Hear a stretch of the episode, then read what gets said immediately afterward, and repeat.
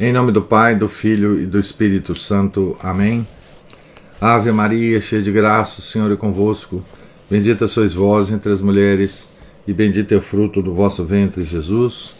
Santa Maria, Mãe de Deus, rogai por nós, pecadores, agora e na hora de nossa morte. Amém.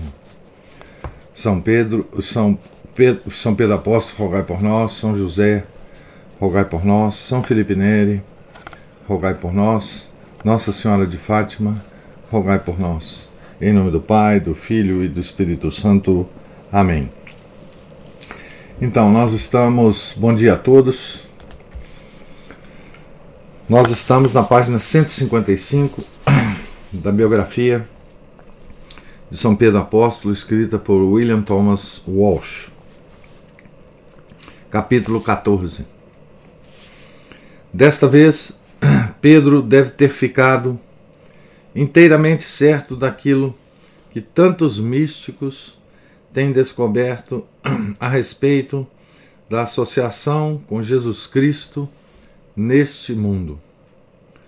O Senhor prometera fazer dele um pescador de homens, e às, e vezes e, as, e vezes havia em que ele próprio lidando com as almas que escolhera, parecia um experimentado pescador, ora afrouxando a linha para permitir que a vítima sentisse o alívio de correr livremente através das frias águas espirituais, ora arrastando-a com implacável firmeza, mas sem causar-lhe dano pois neste caso a vítima, na frase de Santa Teresa de Lisieux, é uma vítima de amor.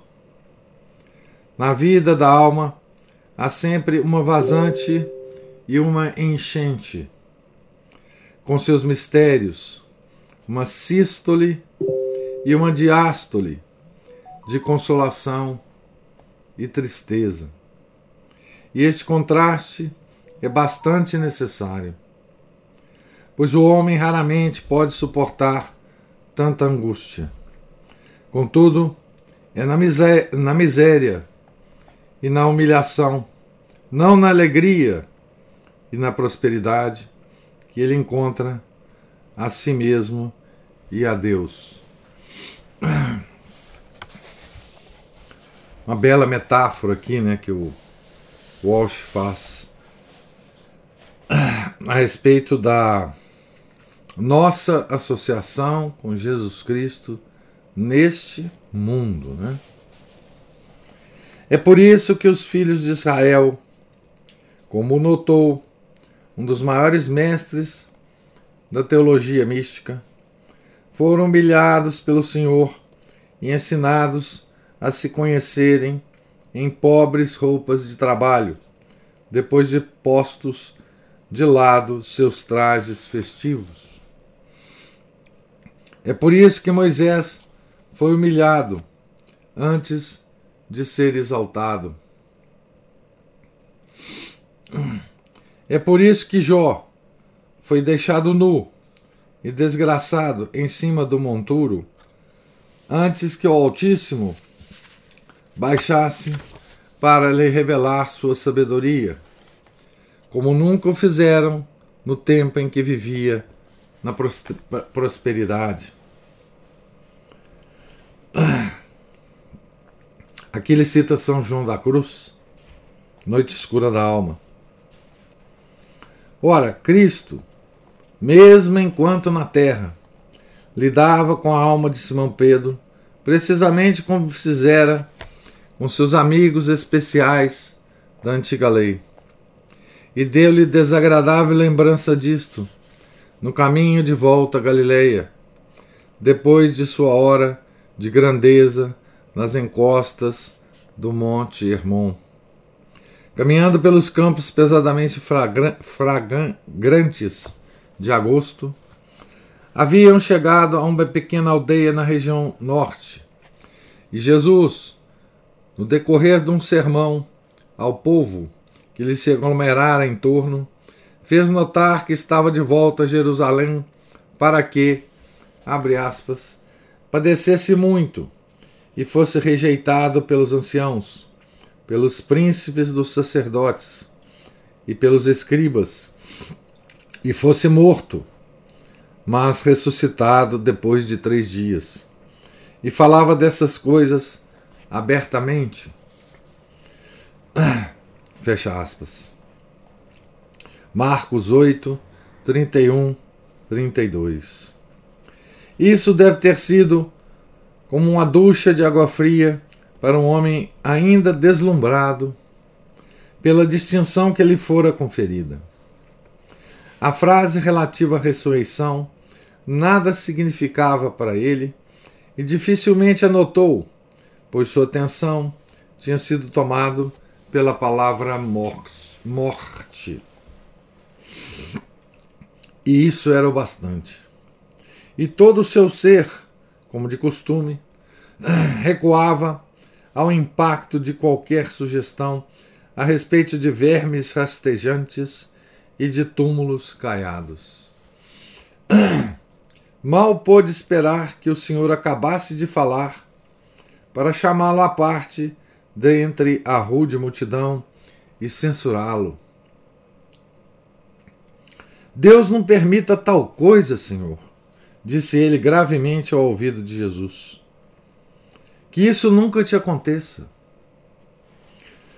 Não era pequena ousadia oferecer não apenas conselho, mas a ori orientação àquele que havia ele reconhecido recentemente como sendo o Filho de Deus vivo, e que Pedro sentisse liberdade de assim fazê-lo fala muito sobre a facilidade pueril e a confiança que o amor de Jesus comunicava a seus amigos. Geralmente, seus bem intencionados despropósitos eram corrigidos com, com paciência. Os despropósitos de Pedro, né? Com paciência e delicadeza. Mas nessa, nesta ocasião, aparentemente, foi necessário dar ao, dar ao pescador uma lição mais dura.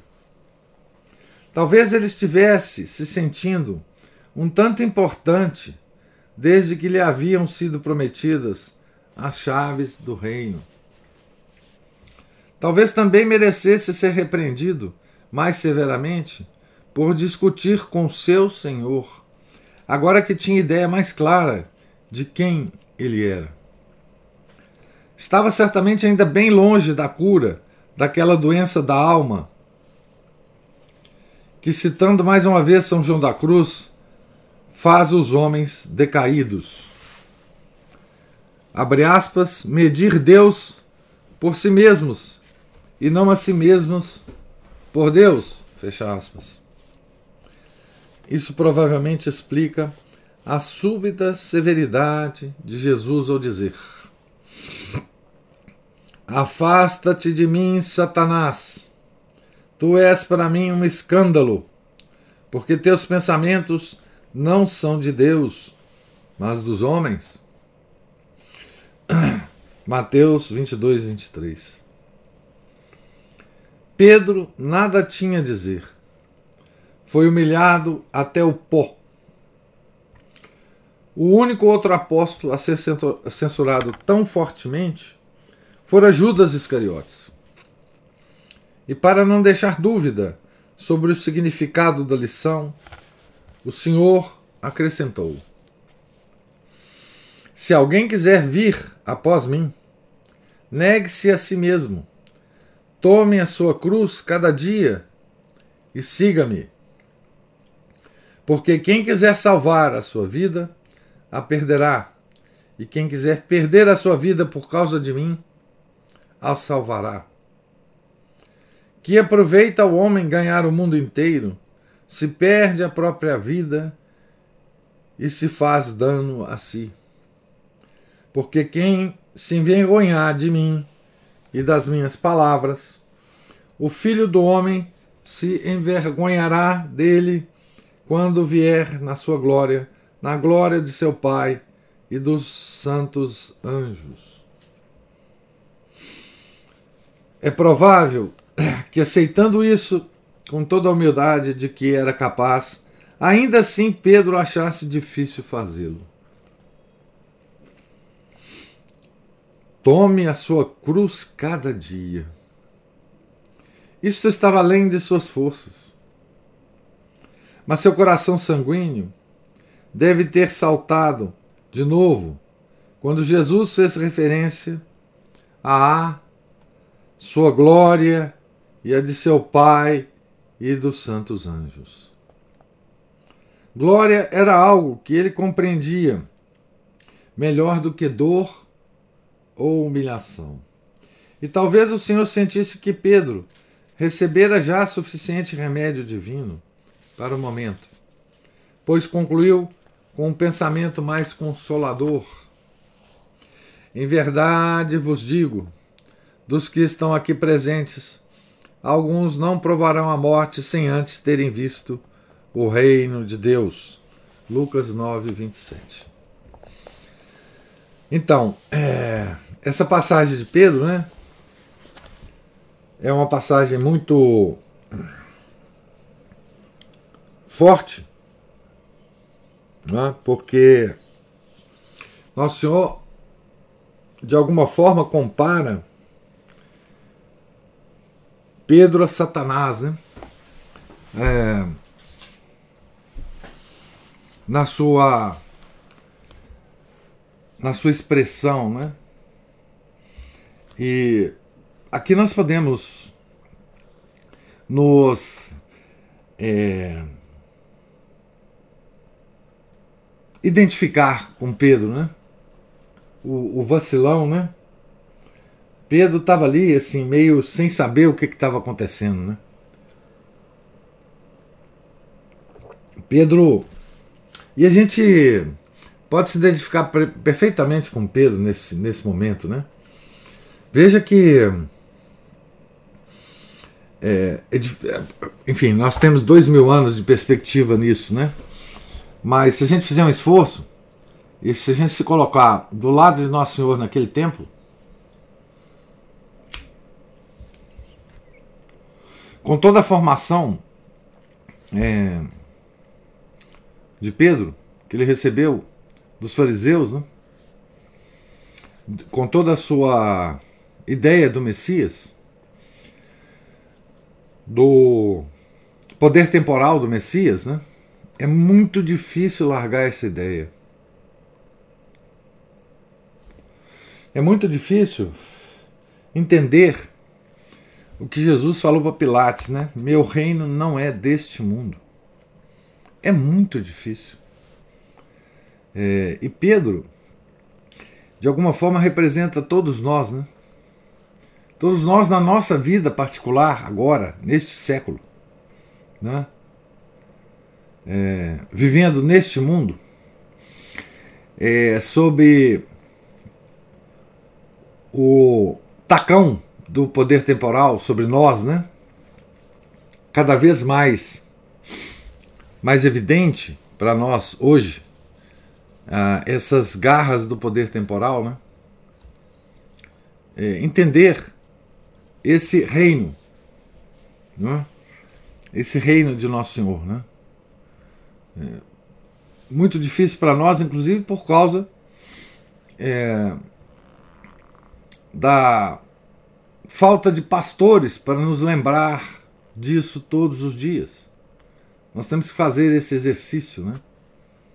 Todos os dias. Quer dizer, que o nosso Senhor não é alguém que vá nos, nos oferecer as benesses deste mundo é? É, mas sim do outro. Né? Essa passagem, uma das passagens mais impressionantes é, do Evangelho, das palavras do Nosso Senhor, né? Porque quem quiser salvar a sua vida, a perderá. E quem perder a sua vida por causa de mim, a salvará. Né? É, enfim, esse é o plano, né?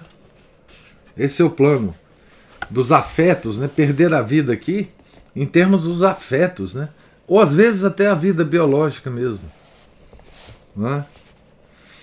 É isso que movimenta, né? Todo o, o,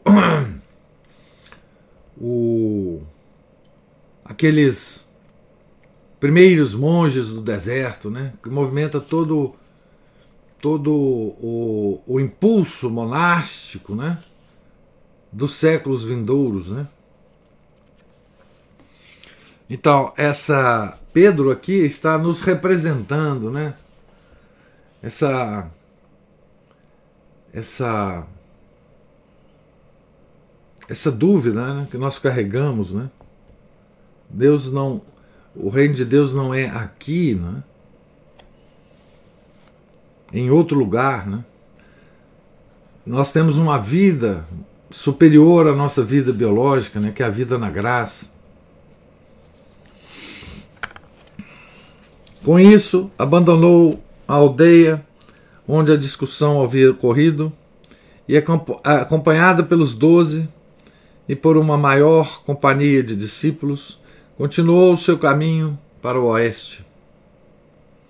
Deixando a garganta rochosa do Alto Jordão, penetraram nos vales selvagens que se estendem para as montanhas de Naftali e do grande mar. Foi nesta planície, perto do lago Ula, ou Meron, que Josué havia combatido pela terceira vez contra os reis pagãos, derrotando-os totalmente e queimando-lhes os carros de guerra. Agora, o verde das searas era cortado apenas por carneiros tresmalhados, por campos cultivados de milho ou centeio, ou por canteiros rústicos de flores escarlates, debaixo de sicômoros secos. O próprio solo era diferente ali. Não mais a cinzenta poeira calcária do norte tinham eles sob os pés, mas o negro calçamento de basalto rochoso de Bazan. À medida que partilhavam seu caminho para o sul, Viam, à sua esquerda, as águas cristalinas de Meron. Meio lago, meio pântano, uma mata de caniços e de salgueiros. De vez em quando, um bando assustado de aves selvagens cortava o nevoeiro cor de pérola. Não era insólito ver um rebanho de gazelas reunidos na crista do morro. Assim, durante cerca de uma semana, desceram as verdes colinas e searas para a planície de Genezaré. Depois subiram de novo para as terras altas da Galiléia, além de Nazaré e Caná, e finalmente, ao que parece, percorreram uma, la... percorreram uma larga parábola para o sul e para o leste, até que no oitavo dia, depois da humilhação de Pedro, acharam-se no sopé de verdejante e avultada montanha. Era provavelmente o arborizado Tabor, embora haja discussão a esse respeito. Qualquer que tenha sido o lugar, Jesus ordenou a maior parte do, dos que o acompanhavam que ficassem à sua espera, enquanto ascendia ele a um dos pontos mais elevados para rezar. E indicando Pedro, João e Tiago maior para o seguirem, pôs-se a subir a encosta. Vocês imaginam nessas caminhadas, né?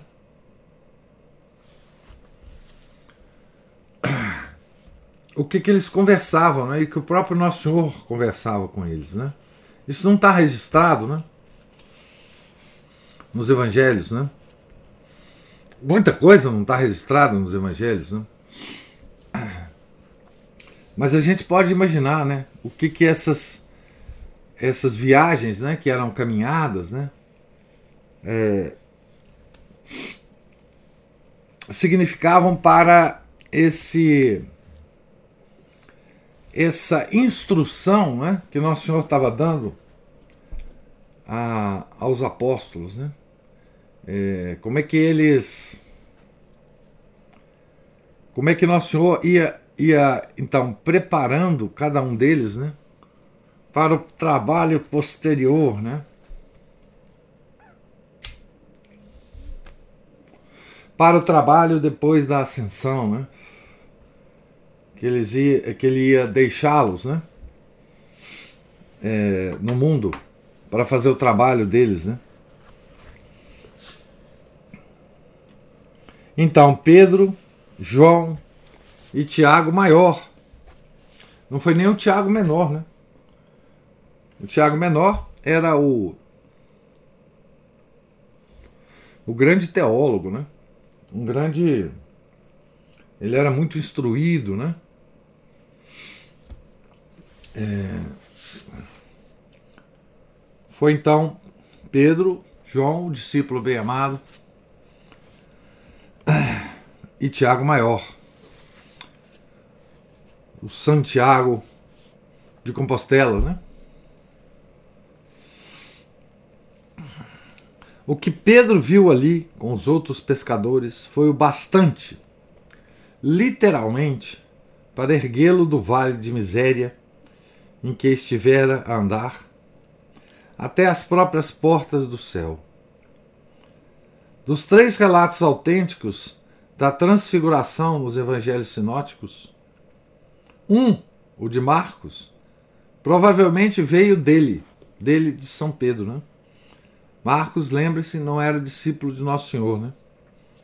Foi discípulo de São Pedro. O mais completo, porém, é o de Lucas, que também não foi discípulo de Nosso Senhor, mas de São Paulo. Mas Lucas era um verdadeiro historiador, né? Ele pesquisou muito para escrever o seu evangelho, né? Abre aspas para Lucas, né? Passado uns oito dias, então foram esses oito dias de viagem, né? Jesus tomou consigo Pedro, Tiago e João e subiu ao monte para orar. Enquanto orava, transformou-se o seu rosto e suas vestes tornaram-se resplandecentes de brancura. E eis que falavam com ele dois personagens. Eram Moisés e Elias, que apareceram envoltos em glória, e falavam da morte dele, que se havia de cumprir em Jerusalém. Então, o assunto né, da, da, da conversa era a paixão. Entretanto, Pedro e seus companheiros tinham se deixado vencer pelo sono. Ao despertarem, viram a glória de Jesus e os dois personagens em sua companhia.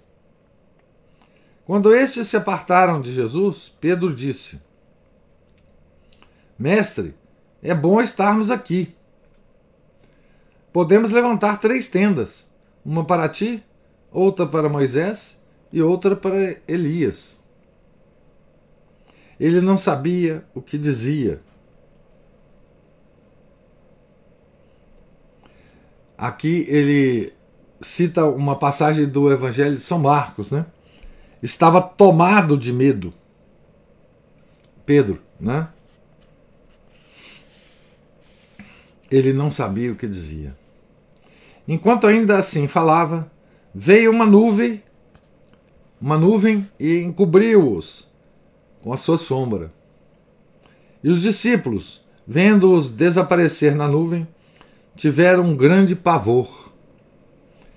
Então da nuvem saiu uma voz: Este é o meu filho muito amado, ouvi-o.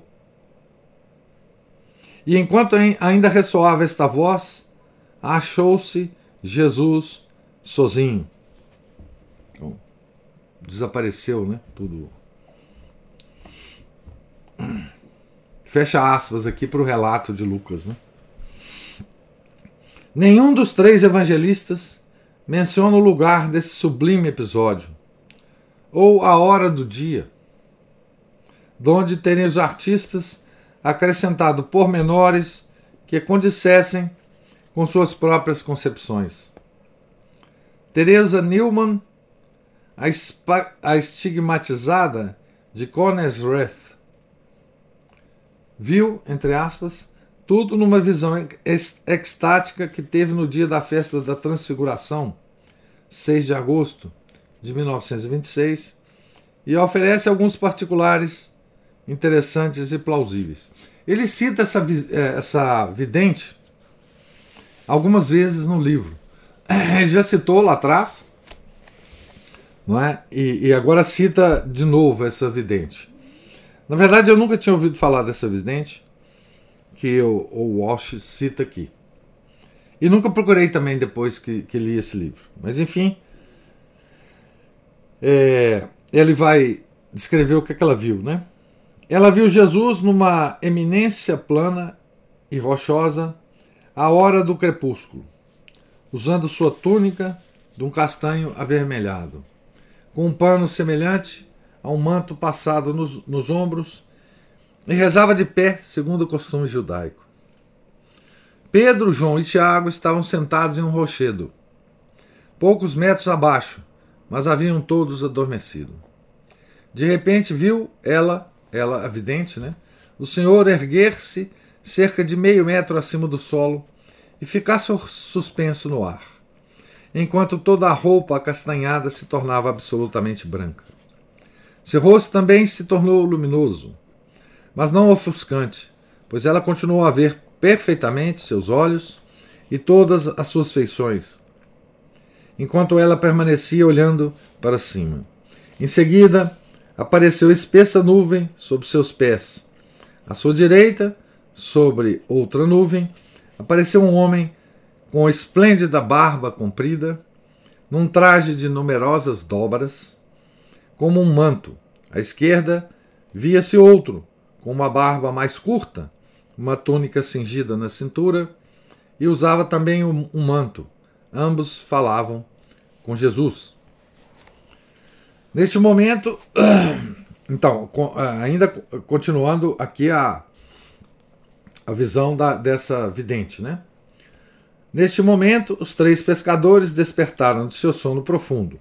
O mais velho, certamente Pedro, com seu cabelo cortado, rente e sua barba rala, disse alguma coisa em aramaico que ela não compreendeu, a né? João, um jovem sem barba, estava sentado à sua esquerda, mas à frente estava Tiago, parecendo mais velho do que João. De repente, todos, todos três pareceram cheios de terror e prostraram-se de rosto no chão. Uma grande nuvem escureceu as três figuras acima de Cristo, de Moisés e de Elias. Depois ela ouviu uma voz clara e forte, mas não pôde compreender o que dizia. Nesse instante, Jesus reapareceu ali, como antes, com uma roupa de um castanho avermelhado, com sua roupa de castanho avermelhado, de um castanho avermelhado. Desceu para onde se achavam os três atemorizados apóstolos, encolhidos em cima do rochedo, e pegando Pedro pelo braço direito, lhe disse algo. Depois a visão inteira desapareceu. Então aqui ele cita a, a obra de, de, de onde ele tirou essa, essa descrição. Eu, eu confesso para vocês que eu não, não me interesso por nenhuma dessas é, videntes é, mais recentes. Aliás, eu, eu, eu. Exceto as visões de grandes santos, né? Eu não me não me interesso por essas videntes é, que estão por aí, né? mesmo porque eu acho que, primeiro, as, as, as revelações particulares não nos, nos obrigam em nada. Né? Segundo, porque eu acho que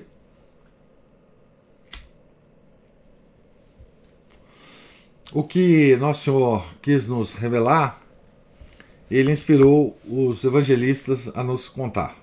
Né? Então, o que não está ali é porque Nosso Senhor não, não achou que era importante a gente saber, né? ou talvez até importante que a gente não, não, não saiba, né? Então, eu particularmente não me interesso por isso, eu sei que muita gente se interessa. O próprio autor do livro aqui é, parece que se interessa, né? Porque ele, ele enfim, é, ele procura é, citar aqui, né? Eu, por exemplo, a, admiro muito mais, né? As descrições, por exemplo, do Walsh, que são descrições é, é, de paisagem, de, de, de, enfim, das caminhadas de Jesus, etc. Isso me, me, me agrada muito mais, né? Do que essas visões pormenorizadas dessas videntes, enfim. Mas é, eu sei que isso interessa a muita gente, né? E, além do mais, nós temos é, revelações é, de santos ah, tão extraordinários, né, de santas tão extraordinárias, que eu, eu realmente não, não, não tenho muita paciência para essa para essas videntes modernas, não. Mas é só uma observação, né? A luz, então, voltando para o autor aqui, né? A luz que Pedro teve permissão de ver brilhando de dentro da pessoa do seu divino Senhor e banhando ele, o Senhor, né, e suas roupas de esplendor, era evidentemente aquela luz incriada que tantos místicos acharam impossível descrever. Ó oh, Jesus meu! Exclamava Santa Teresa. Quem poderia tornar, abre aspas, né? Quem poderia tornar compreendida a majestade com que vos mostrais? Fecha aspas. E chamou a isto, abre aspas, a luz que nunca se apaga e não tem noite. Então, essa é uma expressão de Santa Teresa, né? Teve vários êxtases, né? E os descreveu, né? Foi naquela nítida glória espiritual que o nosso fulgurante sol, de que o nosso fulgurante sol é apenas um fraco e impuro reflexo, que o pescador da Galileia pôde vislumbrar a divindade de seu mestre. Foi esta recompensa que lhe coube pela confissão de fé junto às águas de Bânias, nome dado àquela região das encostas do Monte Hermon, e pela humildade com que aceitou a censura na região do norte. É patente também que sua nova fé estava sendo confirmada e fortificada para prepará-la contra os novos assaltos que teria de sofrer. Mais cedo ou mais tarde, teria de ser obrigada a tomar ao pé da letra as predições do Senhor a respeito de sua morte ignominiosa, pois o choque de desilusão seria severo. Não somente isto, mas dali por diante seus passos seriam dirigidos por um caminho bastante diferente da estrada gloriosa que esperava. Então Pedro esperava ser o primeiro-ministro de um reino temporal, né? Santo Tomás de Aquino sugere que nenhum homem seria capaz de seguir tal via dolorosa sem perder a coragem, a menos que tivesse alguma noção de um propósito digno da provação e que o Senhor lhe oferecesse um vislumbre da alegria perene que se seguiria às suas tristezas e perseguições. Aqui ele cita a parte da Suma Teológica que São Tomás diz isso. Né? Foi-lhe também necessário, como notou São Leão Magno, compreender as duas naturezas de Cristo, a divina e a humana. A maior parte dos movimentos de ruptura, chamadas heresias, teve sua origem, diz ele, na falta do reconhecimento de uma ou de outra. Erro de que o primeiro chefe da Igreja Divina deveria seguramente estar livre. São Leão Magno lembra, né? Que uma grande parte das heresias nasceu justamente a respeito das duas naturezas de Cristo, né? A divina e a humana. Né? O arianismo, por exemplo, né? Foi uma terrível heresia. Né? Esta observação nada perde de sua força quando se evoca a conduta de Pedro diante da transfiguração. Propondo venerar Cristo ao lado de Moisés e Elias, como fazia Maomé mais tarde, enfileirando-o entre os profetas. E fazem também professores presunçosos, honrando-o honrando com Sócrates e Confúcio. Aquele homem rude estava tropeçando na própria armadilha do sincretismo. Interessante essa observação, né? Quando ele propõe fazer as três tendas, né? Ali, ele não estava entendendo bem, né? A hierarquia das pessoas que estavam ali, né? Ou seja, é, ele estava equiparando, né, Jesus a Moisés e Elias, né? Não estava entendendo bem o que estava acontecendo ali, né? Foi para esmigalhar essa embrionária aventura no terreno das religiões comparadas ou da interconfissão niveladora, niveladora essas expressões entre aspas, né? que a voz onipotente do Pai das Luzes trovejou de dentro da nuvem. Este é o meu filho. Não é de admirar que os três pescadores tenham caído de rosto no chão, aterrorizados. Então, eu vou parar a leitura. Não, eu vou acabar esse capítulo. Está tá perto da, do final dele. Contudo, Pedro estivera tão perto de ver o céu que eu nunca mais o esqueceu.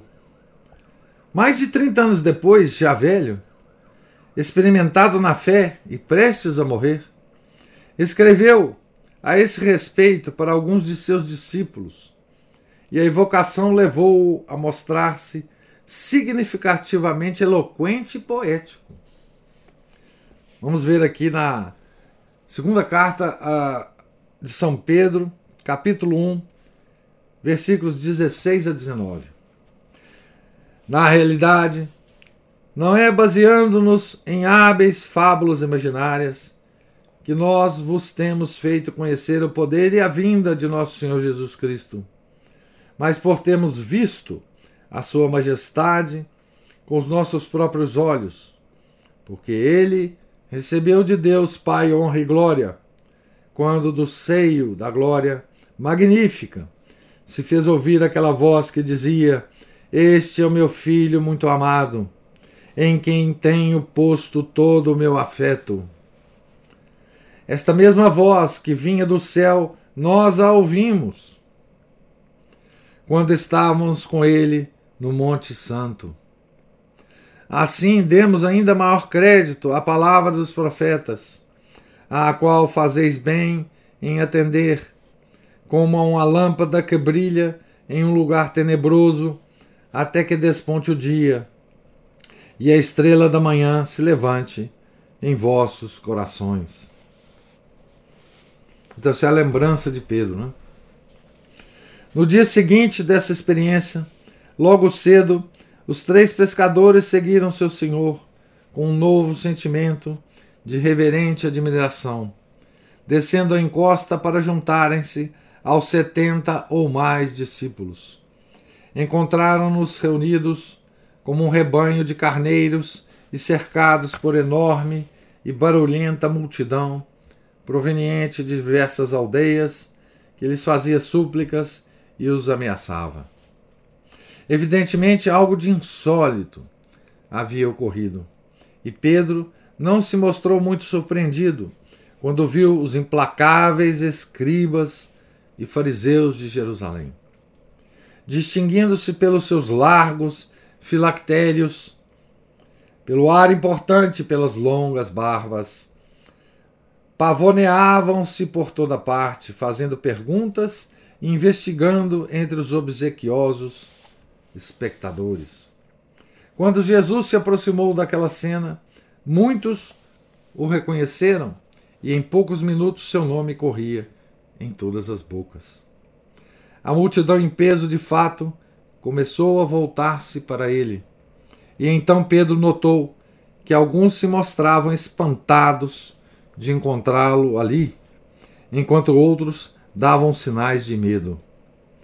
Depois viu um homem de meia idade interromper, dentre o mais espesso da multidão, e lançar-se aos pés do Senhor, dizendo: Mestre, eu te trouxe meu filho, que está possesso de um espírito mudo, que se apodera dele e subitamente dá gritos.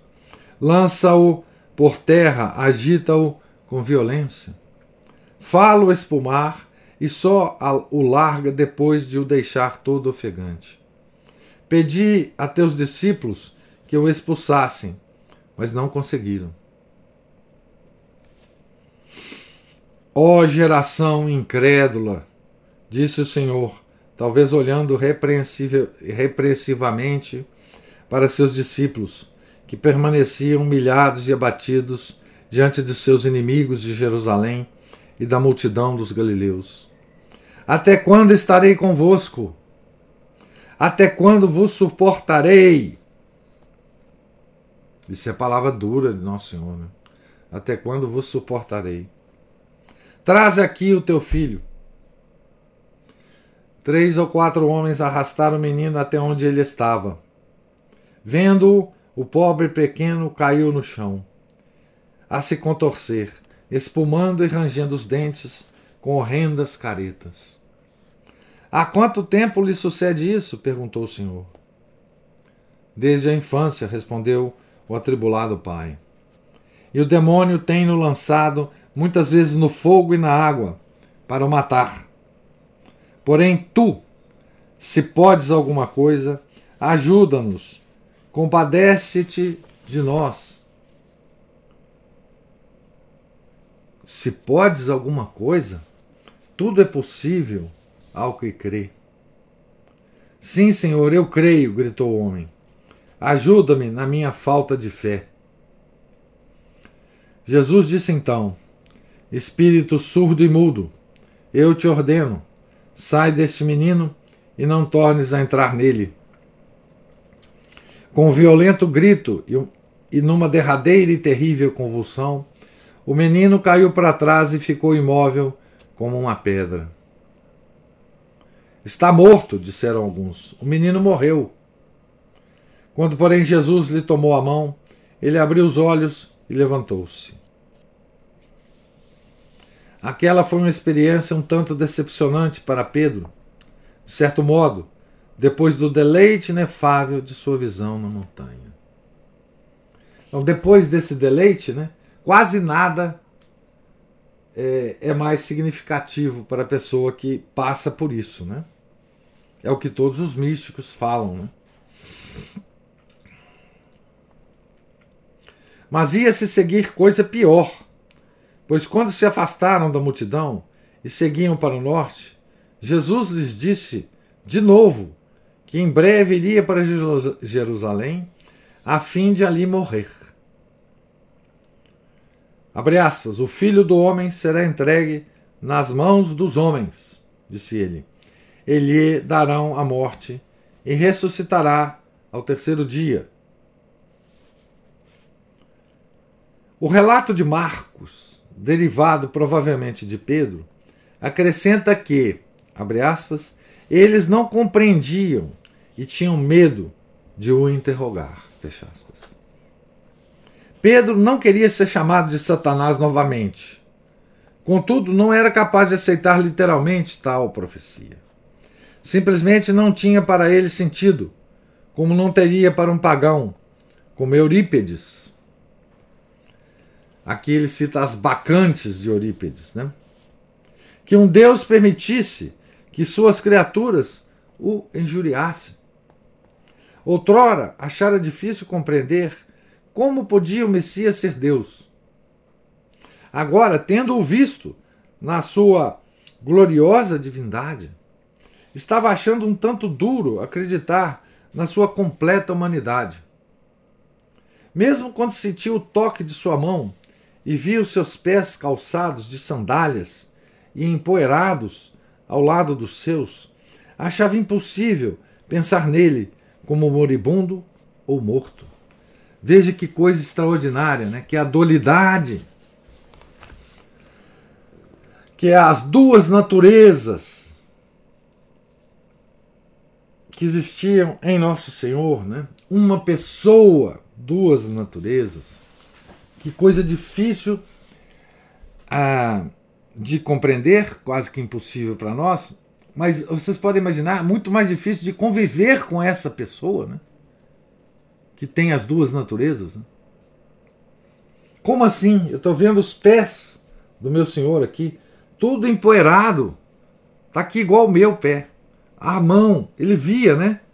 Ele via todas as partes de Nosso Senhor, o rosto, o cabelo. Né? Ele via que Nosso Senhor suava, se cansava. Ele via Nosso Senhor dormindo. Como assim, né? Às vezes a gente imagina, né? Que a, a, a convivência com Nosso Senhor facilitava o entendimento dos apóstolos, mas é o contrário. Né? Dificultava esse entendimento né, das duas naturezas. Né? Talvez estivesse o Senhor fazendo-os passar por alguns daqueles seus misteriosos testes. Confiava Pedro que, quando tivessem alcançado Jerusalém, ficaria bastante patente que ele era Deus e que era homem. Se ao menos tivessem tido os sumos sacerdotes e os fariseus um relance daquela transfiguração no monte e visto Moisés e Elias honrando o Cristo. Bem, o Messias podia fazer o que quisesse, era bastante evidente agora.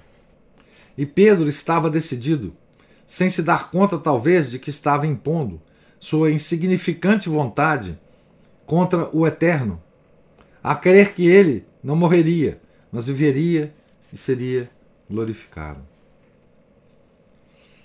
Assim pensando, ao regressarem, dando voltas para evitar as multidões, chegou ele a um lugar elevado perto de Arbela, dali contemplando o brilho do sol estivo sobre os telhados de Cafarnaum e sobre as águas da Galiléia. Então aqui tem muita coisa, né, impressionante para a gente meditar, né? Ah, como seria essa convivência, né? com essa pessoa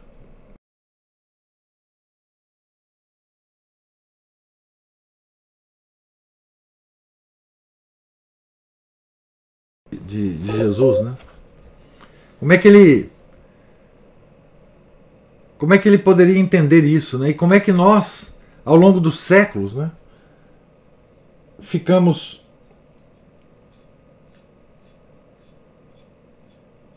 todo duvidosos disso, né? A, a, a dupla natureza na pessoa de nosso Senhor Jesus Cristo, né? Coisa que tanta gente, tanto herege, tanta heresiarca é, usou disso, né?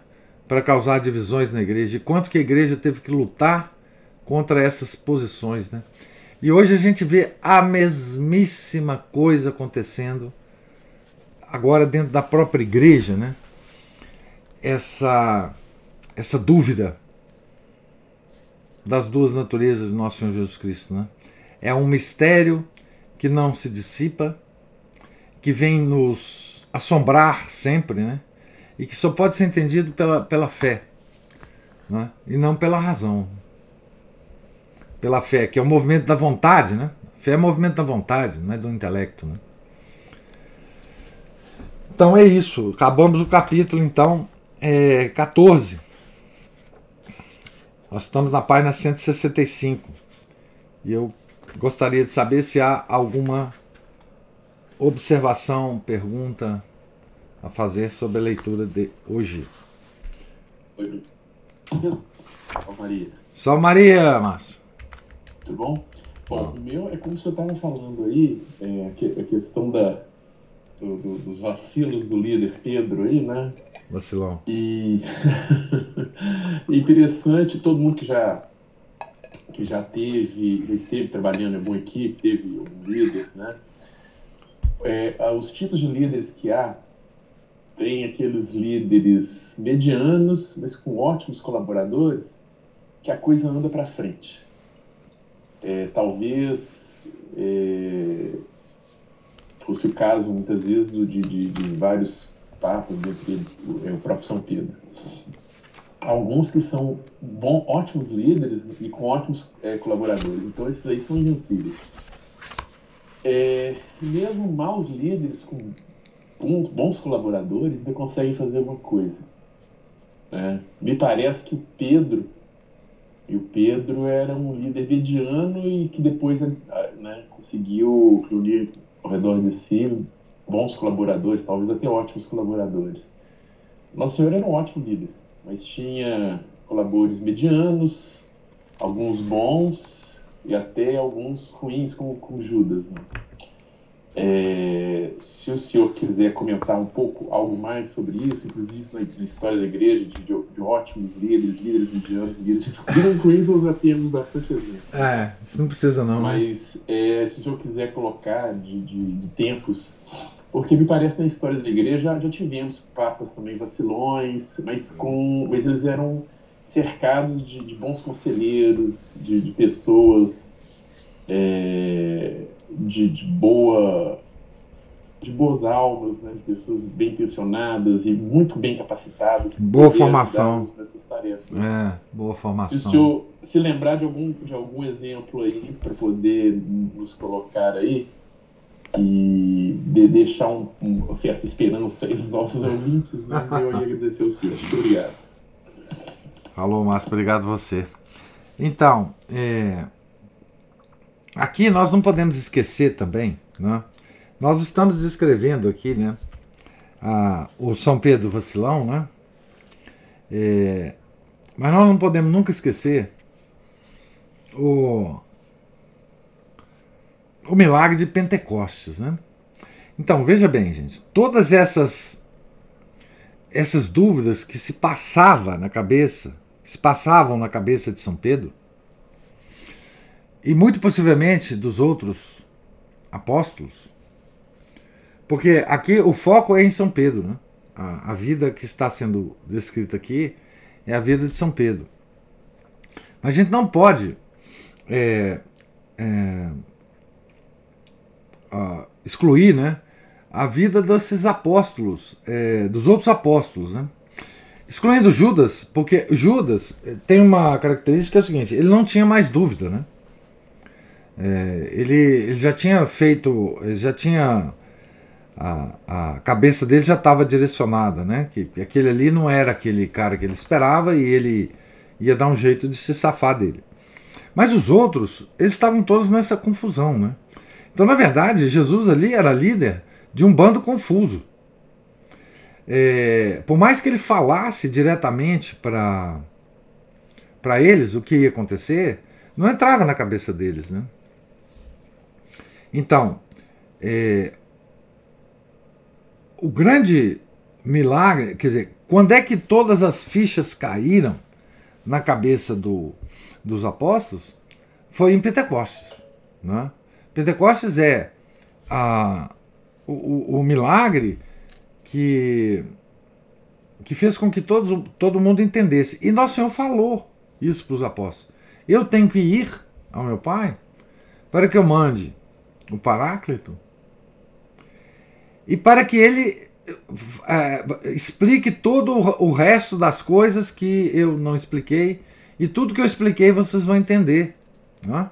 Então, é, em Pentecostes, é, tudo ficou esclarecido na cabeça dos apóstolos. Né? Então, agora você fala de liderança, né?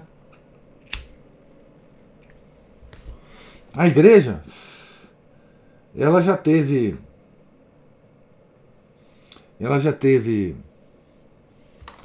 grandes líderes, né, como papas, né? Esses líderes que apareceram na igreja, é, às vezes apareceram em contemporaneamente a outras grandes personalidades, mas às vezes sozinhos, né? ou às vezes eles apareciam e acabavam é, sendo cercados pela sua liderança, né? por essas pessoas é, é, que se deixavam liderar por ele. Né? Então, essas, essas figuras assim exponenciais na igreja, elas sempre aparecem é, em épocas de muita crise, né? ou em épocas de grandes heresias. Né? É, por exemplo, uma, uma grande liderança que apareceu na igreja, sozinha, praticamente, sozinha, que nem era papa, foi Santo Atanásio. Né? Santo Atanásio teve uma época que ele lutava sozinho, né? sozinho, contra a heresia dos arianos. Né? É... Não que não houvesse contemporaneamente pessoas, grandes santos, né? Mas é que ele, ele assumiu essa luta particular dele, e, em prol de todos nós, né? E levou ela sozinho. Né? Então, Santo Atanásio era um, um, um solitário. Né?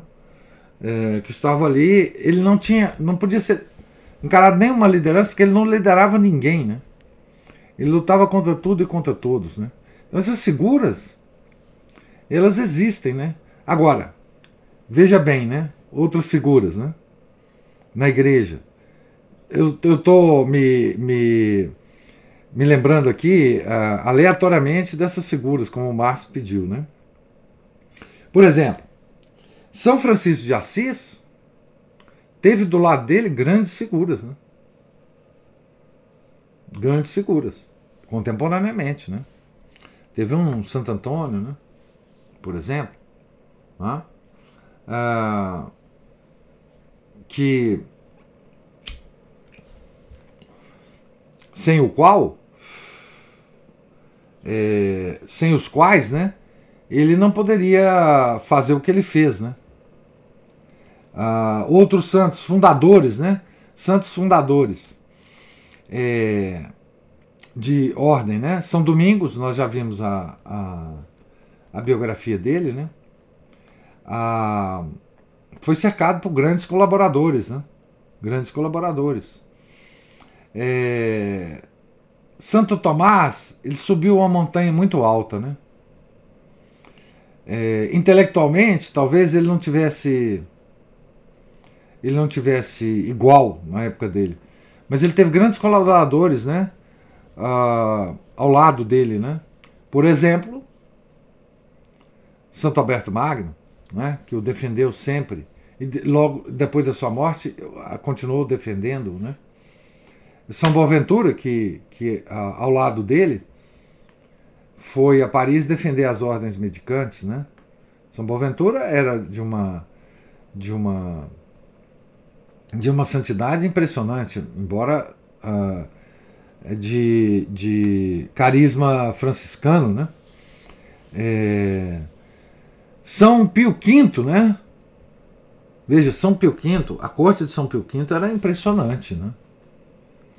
Uh, naquela época, realmente era uma coisa extraordinária, né? O, o, a quantidade de, de pessoas santas e bem formadas, né? É, aliás, na reforma, é, Deus mandou muitas pessoas, muitos líderes espirituais, né? Muitos fundadores, né? Se a gente pegar, eu certa vez fiz uma lista de santos da época da reforma, é uma coisa impressionante, né? Basta lembrar alguns, né? aqui, vamos lembrar alguns. É, São Felipe Neri, né? Santo Inácio de Loyola, né? São Francisco Xavier, tudo ali no meio da reforma, né? É, Santa Teresa de Jesus. Quem mais? São Pio V, né? São Roberto Bellarmino, por aí vai. Né? Então, é, toda essa corte de santos e, e, e, líderes fundadores de ordem, né? Aqui eu falei dois fundadores, três fundadores, né? Santa Teresa foi reformadora do Carmelo, São Felipe Neri do Oratório, Santo Inácio dos Jesuítas, né? É, então, enfim, é, tem épocas na história da Igreja que a gente vê uma ou outra pessoa lutando, né? tipo a época do Santo Atanásio, né? contra essa heresia. Outras épocas existe uma população enorme, né? desígnios de Deus. Né? E a história da igreja é cheia dessas, dessas curiosidades, né? da, da população de santos e depois da, da, do deserto de santos. Né? que é o que parece que nós estamos vivendo hoje. Mas enfim, ninguém pode saber, né? Só depois de muitos séculos a gente vai saber que tipo de momento nós estamos vivendo hoje. Pelo menos não é identificável essa população de santos, né? Embora tenha uma população de canonizados, mas enfim, isso é outra história. Mas é, é isso que eu tenho para dizer, né? Quer dizer,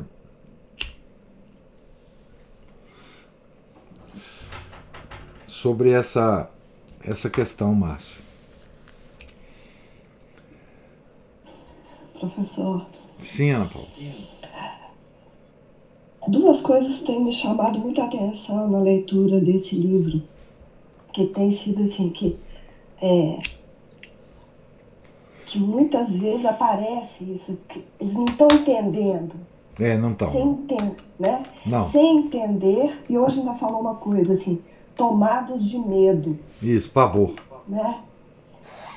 E aí eu fico pensando que até é, seja esse o sentimento do próprio autor, porque ele, ele fala disso assim com uma. É, com muita propriedade, né? como se fosse. como se ele entendesse muito disso. É. Né? E, e temer, e que ele tema ser como Judas, né? Que, que não se entrega, né? Então, assim, é, é, porque Judas é aquele que. Ele, Judas fez aquele um trambique, né? Aquele trambique. O senhor tem lido com a gente no sábado sobre vários trambiques, né? Ah, sim. Que é essas racionalizações para submeter os valores, os verdadeiros valores, às suas a, ações, às suas vontades, às suas vontades, isso, às suas ações. Isso. Então, é, então e, e é por isso que tanta gente se recusa a acreditar. Porque se a gente acreditar, nós vamos ser obrigados a uma mudança de vida. Ah, eu. E isso. Isso é apavorante. Pois é. Então, é assim: a gente vive é, num conflito. Porque a gente está tomado de medo, não está entendendo nada, e a gente tem que acreditar. Isso. Né? O padre, padre Jorge falou uma coisa que eu achei muito interessante no domingo, que ele falou assim, a gente não pode pensar que exista uma guerra entre o bem e o mal, porque, na verdade, essa guerra já está ganha. Já. Então, né? E aí, porque às vezes a gente fica pensando como se fossem forças iguais. Não são forças iguais. Não são. Né? Foi muito importante ele dizer isso, porque é, é, eu fico pensando que, na verdade, o que o demônio faz é ficar esperneando. Né? Já que ele não pode se arrepender mais, ele vai se espernear por toda a eternidade. É, e tentar levar uma, e tentar levar o máximo possível, né? De nós. Isso. É. Isso. E, e nos, nos, nos é, influenciar de forma que a gente também faça o mesmo, né? Isso. Que a gente fique esperneando o tempo todo. É a mesma tática, é a mesma tática de todos os devassos do mundo. Como eles são devassos, eles querem levar todos a serem devassos. Os abortistas querem levar todas as mulheres a fazerem aborto. É, os é, toda é to, porque a natureza humana não não, não muda, é, né? Ninguém quer, ninguém quer ser infeliz sozinho, você já viu? Exatamente, né? exatamente. Às vezes para ser feliz a pessoa não, não, não quer muita companhia, não, porque é como se, sei lá, como se, se outras pessoas fossem felizes, diminuiria a felicidade é, dele, é, né? É. Mas infeliz, ninguém quer ser infeliz sozinho, não. Sempre quer companhia. Então, esse é, é o lema do demônio, tá? É. É o lema do demônio. Então, esse é. Ele quer, ele quer companhia, né? Ele já perdeu a guerra, ele sabe disso. Uhum. Ele quer levar todos nós para esse, esse exército de perdedores. Né? Deus já venceu o demônio, já venceu a morte, já venceu tudo. E nos oferece essa redenção, esse, essa vitória. E, e o perdedor, ele vai tentar, enfim, é, da, com as várias táticas dele, com as, nas várias situações do mundo, ele vai tentar levar todo mundo é, pro lado dele, né? Ah, com estardalhaço, né? Porque uma coisa que nosso Senhor não é, não, não usa essa tática é do estardalhaço. Ele é delicado, ele é generoso, ele é silencioso, tá certo? Porque ele venceu. E ele está nos oferecendo isso delicadamente. Agora o demônio é, faz um estardalhaço miserável em torno da gente, né? Inclusive, quando a gente vê a manifestações do demônio físicas, ele é sempre barulhento. Ele é sempre ruidoso. É, então, ele grita, né? Ele grita, ele, ele, ele se transforma em, em, animais selvagens, ele, ele, ele arrasta corrente, ele bate sino, ele faz, ele faz, né, ele faz barulho. Ele quer chamar. Por quê? Porque ele quer chamar a atenção dos nossos cinco sentidos físicos. Não é? Ele não quer, ele não quer, ele não quer tocar a nossa vontade, o nosso intelecto. Ele não quer tocar os atributos superiores da alma. Ele quer, ele quer tocar a, a, os sentidos físicos, para que a gente se arraste por essas sensações físicas, não é? E a delicadeza do nosso Senhor toca as outras. Sim. É, falando nessa questão de sensibilizar os sentidos, fazendo um link aí com a questão do, das revelações particulares. Nós vivemos uma inundação delas na atualidade.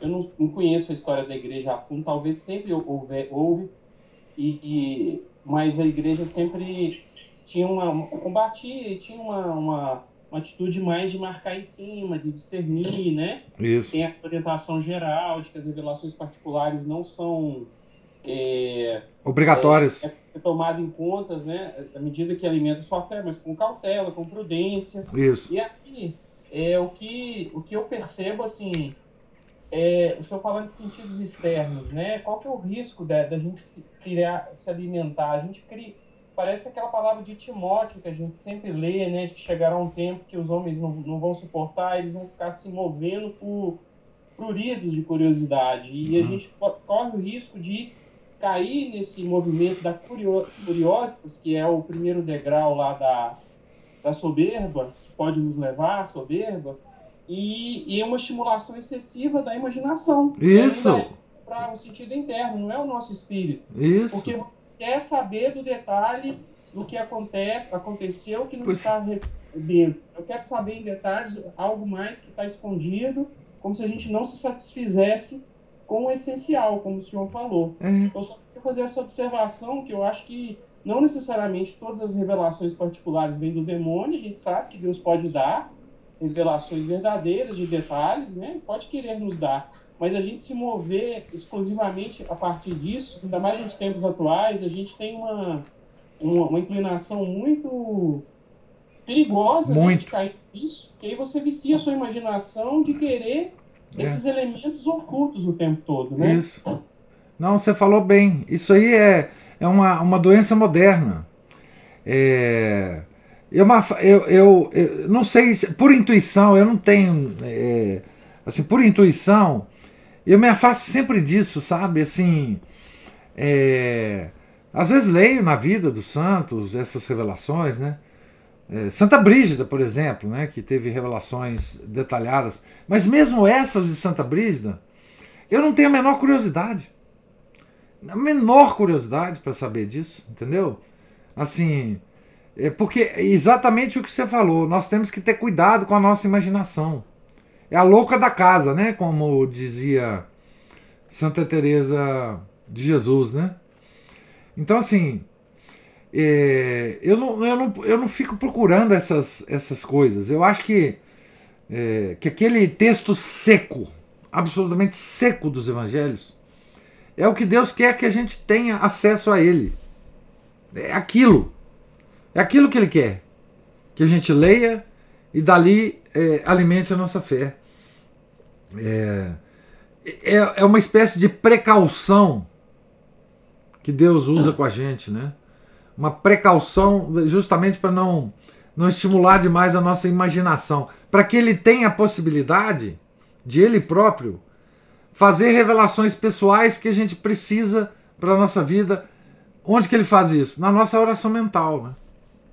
E se a gente perceber bem, é exatamente o senhor falou aí, estava na minha agora para eu falar, na vida dos grandes doutores e santos, e na nossa de forma modesta, é a, me- a meditação, a oração mental, o que, que ela faz? Ela penetra nos sentidos e desdobra esses sentidos pela inteligência. Não é um jogo de detalhes de imagens. Não, né? não, não, A não. imaginação participa da oração e bem, bem encaminhada, por exemplo, lá no método Santo, Santo Inácio, na composição da imagem do Evangelho, Isso. no lugar dela, mas depois do pecado original, realmente ela ficou muito perigosa e desgovernada. De- de- Mas a meditação é desdobramento de sentidos, né? é. Das palavras, do- dos significados, é, é trabalho muito da inteligência com atos de fé, atos de esperança, que são movimentos da vontade. Eu quero, né? Eu confirmo a minha fé, eu confirmo a esperança.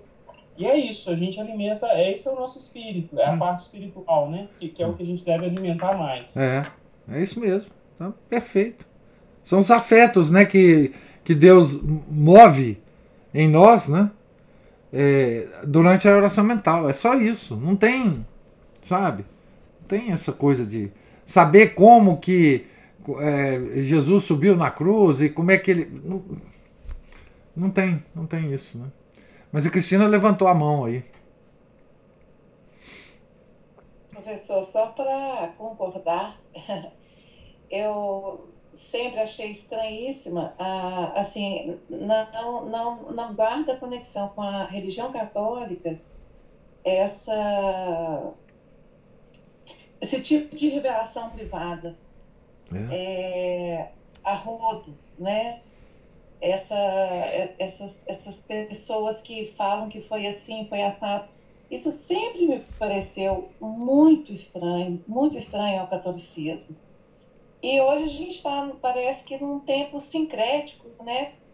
É, principalmente, eu acho que depois é, daquela abertura que a sociedade, a civilização deu para outras religiões, para outro tipo de, de esse sincretismo.